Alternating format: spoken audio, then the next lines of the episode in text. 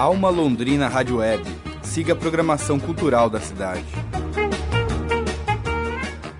Agora vamos ao que interessa, né? Pois estamos aqui na linha com essa figura especial, o Alexandre Oziek. Ele que é um dos fundadores e organizadores do Psicodália e protagonizou aí o começo do Psicodália lá em 2001 em Angra dos Reis, que era um festival com 150 pessoas, né, Alexandre? E depois foi tendo continuidade aqui no Paraná, em Morretes, na Lapa, em Antonina, sempre crescendo até ir para o formato maior em Santa Catarina, né, em São Martinho e depois finalmente em Rio Negrinho que teve essa última edição aí em 2017, contou com 6.500 pessoas. Então, Alexandre, conta pra gente como que tudo isso aconteceu, como que as coisas foram mudando ao longo dos anos para vocês, desde a primeira edição lá em Angra até os dias de hoje. É, a gente começou assim como a, uma festa de amigos, é, juntando as pessoas para fazer som, todos é, que estavam envolvidos tinham suas bandas e a gente não tinha lugar para tocar e a gente resolveu fazer um festival para poder né, ter um palco para tocar. E no decorrer do, dos anos isso foi, foi tomando uma, uma seriedade maior, assim, a gente foi, foi levando isso como, como trabalho. É, eu, eu, sempre tive assim intuito de tocar, eu, eu sou músico, eu sou compositor, mas sempre durante todo esse, todos esses anos, assim, desde 2001 que a gente está fazendo o festival, nesses anos todos, o festival foi, foi indo para frente, foi indo para frente, e a minha parte na música foi ficando um pouco assim, segundo plano e tal. A gente vai dando é, mais, mais chance porque está dando mais certo. Então, assim, a gente foi foi indo para esse lado, assim, né? Então, é claro que a gente no começo não tinha nenhum tipo de pretensão ser um, um festival de, com tantas mil pessoas. A gente, eu nem sabia o que, que era um festival direito, eu nunca tinha ido num festival quando a gente fez o primeiro festival, sabe? Foi uma coisa meio, meio na louca mesmo. E a gente foi crescendo até por necessidade mesmo, porque fazia uma edição aí vendiam tanto de ingressos, aí faltavam tanto para pagar os custos, daí precisava fazer outra edição para cobrir os furos da primeira, e daí na outra acontecia mesmo, meio que a mesma coisa, e sempre foi girando dessa forma, sempre foi por, a gente foi crescendo por necessidade mesmo, não foi nem por, por querer mais, assim, a gente precisou crescer para conseguir bancar. É, se a gente não crescesse, a gente não, não conseguia custear o festival que já tinha passado. Assim. É, hoje as pessoas olham e tal, nossa, né, o festival tá grande e tal, mas foi muito perrengue para chegar até aqui, sabe? Com certeza, né, Alexandre? E o Psicodália certamente demanda trabalho o ano todo, né? A gente imagina. Como que funciona esse processo de organização do festival? A gente, por exemplo, nesse último festival que teve esse ano agora, no Carnaval, a gente terminou é, numa semana, na outra semana a gente já estava falando com o pessoal que faz a arte, falando com o pessoal da fazenda, já estava articulando para começar o próximo, porque não, não dá para parar, né? É, muita, é muito detalhe, então quanto mais tempo a gente tem, mais a gente consegue deixar tudo bem, bem redondinho, tudo certinho. E nesse processo todo tem é, bastante gente que, que trabalha assim, nessa, nessa produção durante, durante o ano com a gente. Para você ter uma ideia, assim, a gente está nessa correria do Festival 2018 e para a gente não se atropelar quando acabar o festival e a gente quiser começar, já pensar em 2019, a gente já está começando a articular algumas corridas do festival 2019 também, sabe?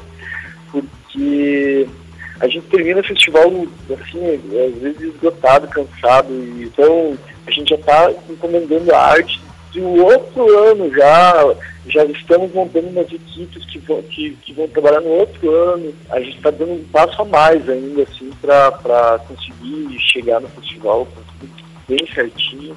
É, como você disse, né, o Psicodália começou justamente com o intuito de dar espaço às bandas autorais. A princípio as nacionais, depois foram se abrindo as fronteiras né, para as bandas internacionais, mas sempre buscando essa mescla né, entre novos artistas e nomes já consagrados.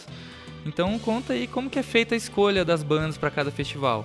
Então, a gente faz a escolha assim, das bandas por diversos meios primeiro que a gente tem, assim, os nossos sonhos, né? Aquelas bandas que a gente sempre escutou a vida inteira e que, são, que é um sonho, assim, de ver o cara tocando no nosso palco. São sempre as primeiras escolhas, né? Mas a gente escuta bastante o público também, a gente sempre está de olho no que o pessoal está pedindo ali nas redes sociais e a gente está sempre participando de festivais também. Esse ano, eu estava até ontem fazendo levantamento. Esse ano eu fui, eu fui para nove festivais já. E estou indo agora, semana que vem, para um encontro, uma feira de música na Colômbia. É, e eu ainda vou pegar mais uns dois festivais esse ano. E eu vou justamente para isso, assim, para ver as bandas. Ver, é a forma que eu considero mais interessante de escolher banda é vendo show.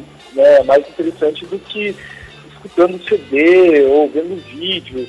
Você vendo o show é, é, a forma que você realmente consegue entender o que, que é a banda, né? Qual é a força da banda. É mais ou menos essa a, a forma que a gente faz para escolher, assim. É, eu, eu gosto de ir aos shows, gosto de ir aos festivais.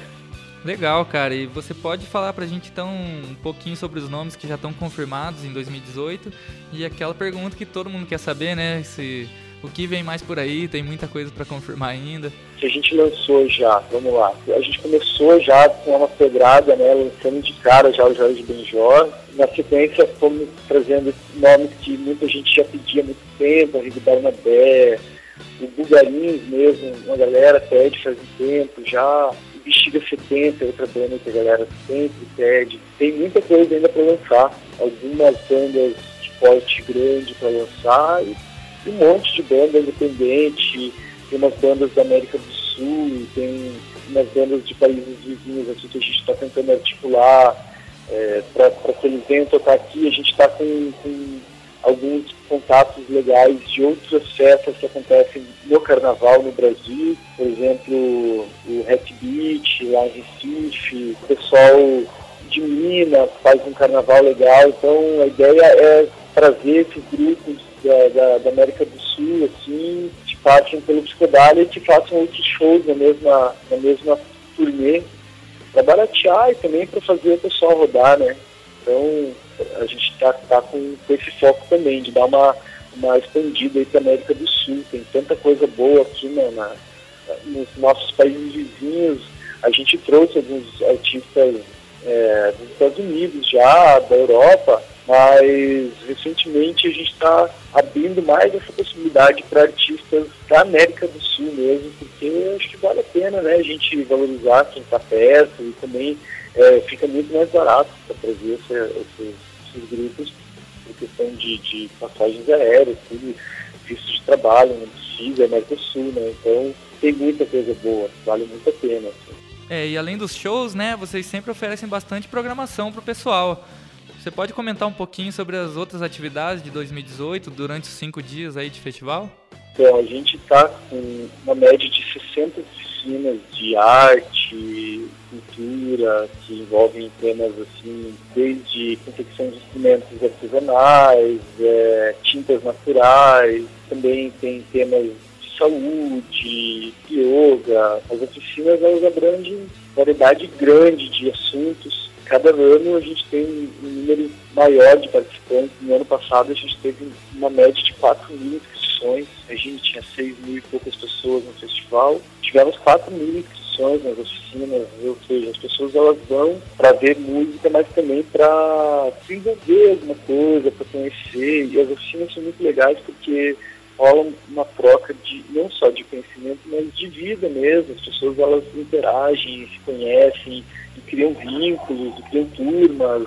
É um espaço muito legal, né? E cada vez mais a gente quer desenvolver isso porque a gente vê que, que, que é saudável, né? As pessoas elas estão ali, é, passam o dia com a cabeça na arte, na música, não é só folia e perda de tempo, né? Tem, tem assim conteúdo nisso tudo.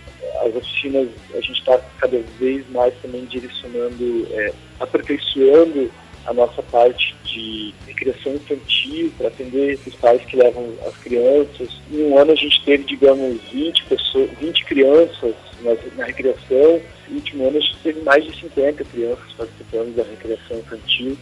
E isso é muito gostoso, porque onde tem criança tem respeito, tem, tem alegria, né? As pessoas se comportam de uma maneira assim, mais, mais pura. É, é muito bom o espírito que gera, assim, ter crianças em volta. E a gente esse ano agora também está desenvolvendo um pouco mais atividades para adolescentes, então a gente viu que estava precisando, adolescentes ficavam meio perdidos, tinha coisa para criança, tinha coisa para adultos. Então a gente vai também propor atividades para adolescentes, gincanas, para atender todo mundo mesmo, né, para ser um, um evento mais é, abrangente possível, para atender todos os, os públicos, todas as idades. E a cada ano, né, Alexandre, o Psicodália atinge proporções maiores, tanto em estrutura quanto em público participante. Até onde vai o Psicodália? Onde você vê o Psicodália indo? E também conta pra gente qual que é o maior desafio em organizar um festival desse tamanho. Olha, então, maior desafio, sim, o maior desafio com certeza é a gente conseguir pagar o evento, né? Que a gente não tem patrocínio, não tem apoio, não, a gente já tentou uma época buscar, mas nunca deu certo e a gente desistiu. Então, assim, a gente depende de vender um número X de ingressos lá para poder custear o evento. É claro que assim, já tem um nome, as pessoas querem ir ao festival, mas cada ano o Brasil está tá de um jeito, né? Então as pessoas estão com menos dinheiro e tal, tem muita gente desempregada. E esse é o maior desafio, assim, a gente conseguir custear o festival, né? Porque se faltar ali um número pequeno de participantes, assim, a gente já não chega nos valores que a gente precisa, já tem que, que sair correndo atrás de, de, empréstimo, de deixar alguém esperando até outro ano. É claro que nos últimos anos não, não tem ocorrido isso, a gente já está assim com, com, com o formato bem definido e igual ano passado a gente teve os ingressos esgotados 30 dias antes do evento, né? 30 dias antes já não tinha mais ingressos para vender. Então, é, isso deu uma super tranquilidade para a gente, coisa que em 2016, por exemplo, não aconteceu. A gente chegou no festival ainda tendo que vender ingresso e tal, mas foi, né? Deu tudo certo. E para onde que a gente vai? Não sei, rapaz, porque ó, o festival tá, tá cada vez mais pessoas querendo participar, cada vez os artistas procuram mais, é, cada vez artistas maiores que já conhecem, assim. Esse ano eu estive no Rock in Rio e tinha uma, uma, pessoal que trabalha com a gente no Estouralha que estava trabalhando no Rock in Rio também. Então a gente conseguiu acesso aos bastidores, assim, de leve, né? E eu vejo que o, o está com nome assim, muito, muito respeitado no meio cultural, assim, é, é, produtores já sabem do festival, isso dá uma facilidade muito grande para a gente negociar os artistas, os artistas acreditam já, dão, dão crédito pra gente, sabem que não é perrengue, que vai chegar e vai ter um palco bom, vai ter som bom, vai ter luz, vai ter público. Assim, a, a gente está ali na Fazenda Evaristo, mas é, a, gente está no limite de público, né? A gente não vai crescer o público em relação ao que já foi nesse último festival, só se de repente a gente ampliasse dentro da fazenda outras áreas, a fazenda é enorme, né? Então, mas do jeito que está, a gente está mantendo o mesmo público que a gente teve né, na última edição. Então, é, não, não pensamos assim, nesse momento, em aumentar o público, nada. O que a gente tem o sonho assim, de fazer é talvez fazer mais um festival em outra época do ano, talvez em algum momento, em algum outro lugar, mais para cima no Brasil, lá talvez para o Sudeste, não sei, né? Tem várias, várias fazendas. Eu eu já estive visitando alguns lugares, quem sabe no futuro aí a gente consiga articular para fazer um outro psicodália em outro momento, lá para cima, porque já tem esse público que existe lá, que já conhece, que já tem vontade de vir. Só que assim, a gente tá, mora num país enorme e esse público muitas vezes não consegue vir do sul, é longe, é caro, o transporte é caro, mas vamos aí, estamos lutando para fazer a arte, a cultura decolarem, o Brasil merece, tem artistas maravilhosos nesse país e agora principalmente está surgindo uma quantidade muito grande de artistas talentosíssimos e a gente tem que dar valor para isso e continuar a nossa, nossa luta pela arte, pela cultura, que é o nosso foco maior, né? Maravilha, maravilha. Bom, esse foi o senhor Alexandre Oziek, nós só temos a agradecer aí, né, a atenção dispensada aqui para a Alma Londrina.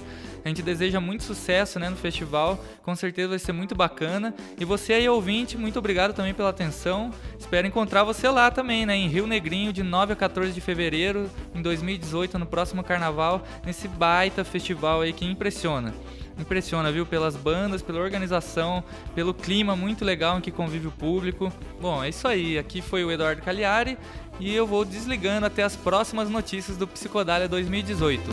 Fui!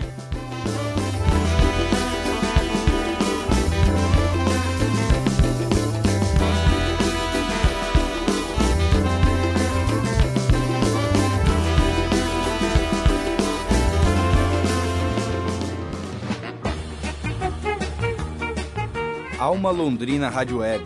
Siga a programação cultural da cidade.